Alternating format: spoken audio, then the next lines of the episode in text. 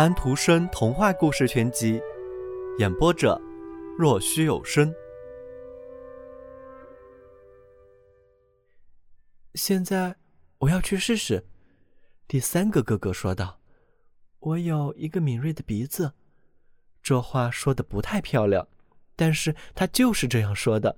他这个人就是这个样子，他总是心情舒畅。他是一位诗人，一位真正的诗人。他讲不出来的东西，他可以咏唱出来。许多想法在别人产生之前，他早就有了。我可以闻得出任何问题，他说道。在他身上，也就是嗅觉有高度的发展。凭着他，他对美的世界有很高的领悟。这个人喜欢苹果香，那个人喜欢马厩味，他说道。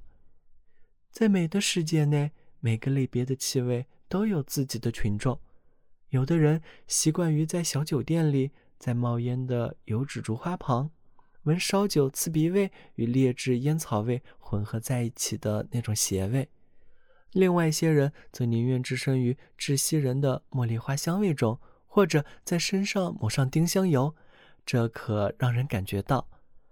有的人寻找沁人心脾的海风，令人清醒凉爽。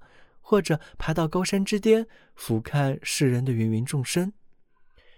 是啊，他是这样说的，就好像他以前曾经到外面世界里去过，和人一块生活过，熟识了他们。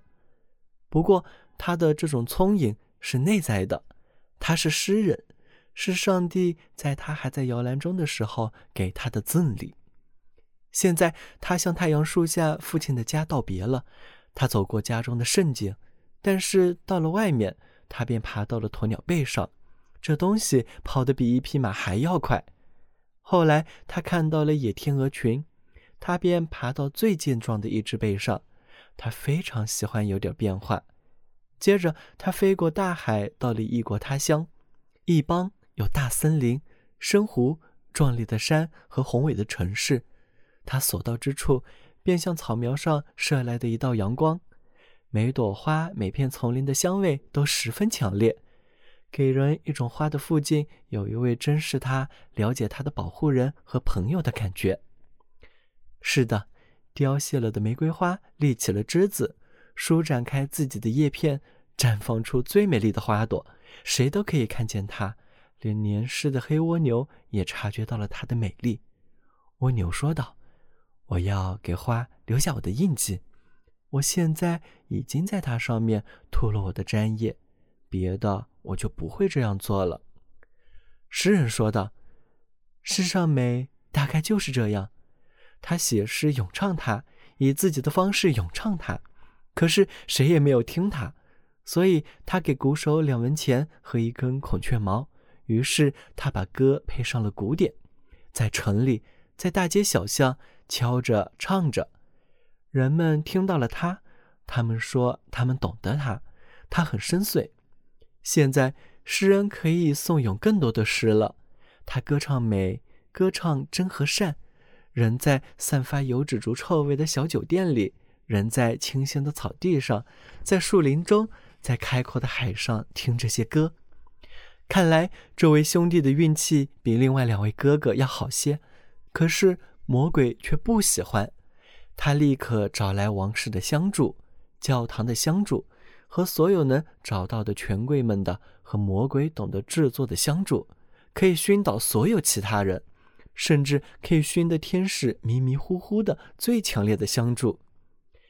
一个可怜的诗人哪里会在话下？魔鬼自然懂得怎么样来整治这个人。